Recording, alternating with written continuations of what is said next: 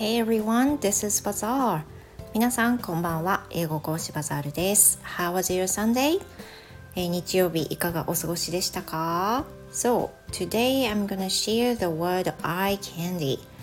今日はワード eye candy これをシェアしたいと思います。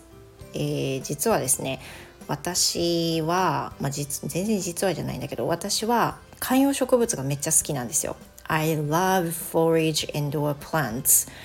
And uh, looking at the room now around me, uh, I'm in the living room. There are one, two, three, four, five, six, seven, seven, seven types of foliage indoor plants. Yeah, just just in the living room. まあリビングの中だけなんですが大小合わせて7つの観葉植物があの置いたり飾られたりしておりますそのぐらい私観葉植物大好きなんですよねで on the outside on the veranda there are some、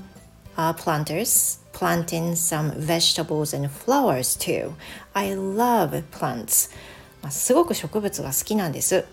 Mm, planting flowers or indoor plants are something as if I were parenting なんかこう子育てに似ている感覚といいますか I really love the situation where they are growing healthy Growing in healthy すごくあの健康的に育ってる様がね好きなんですよどんどん少しずつ大きくなってるっていう風な感じが、まあ、あって見て取れて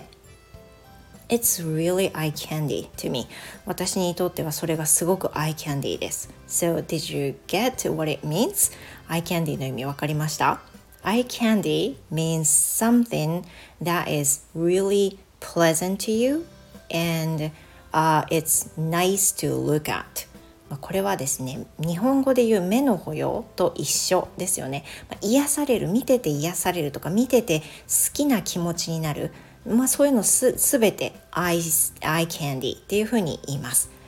逆は eye sore っていうふうに言うんですけど、まあ、eye candy を今日はね覚えていきましょう。例えば I, as I said, I love foliage indoor plants, so they're my eye candy. でこの eye candy の時は S がつかないみたいで、あの eye candy だけで単数でいいっぽいんですよね。なので、they're my eye candy.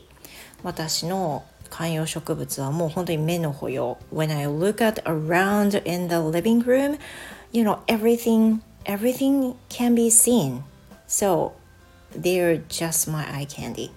本当に目の保養癒されます。もう緑が最高ですね。いや。ということで皆さんのアイキャンディーはどんなものでしょうか？Please let me know You know, of course, my kids are my eye candy. もちろん人にとってもね、使えるんですけれども、eye candy って使い方に1個だけ注意が必要で、例えばその目の保養、あの見てて癒されるとかそういうのでもいいんですけど、人と使う場合は、人に対して使う場合は、見た目だけはいいけどね、みたいなイメージを時に覚えるようなのでこれはちょっと注意が必要ですなので That lady is eye candy あの女性は本当に目の保養だよね美しいよねっていう can be positive meaning but it can be also a negative meaning that means she's very attractive to look at but you know just about the appearance not inside まあそういうその外見は綺麗だけど中身はねっていう風なイメージで使われることもあるそうなので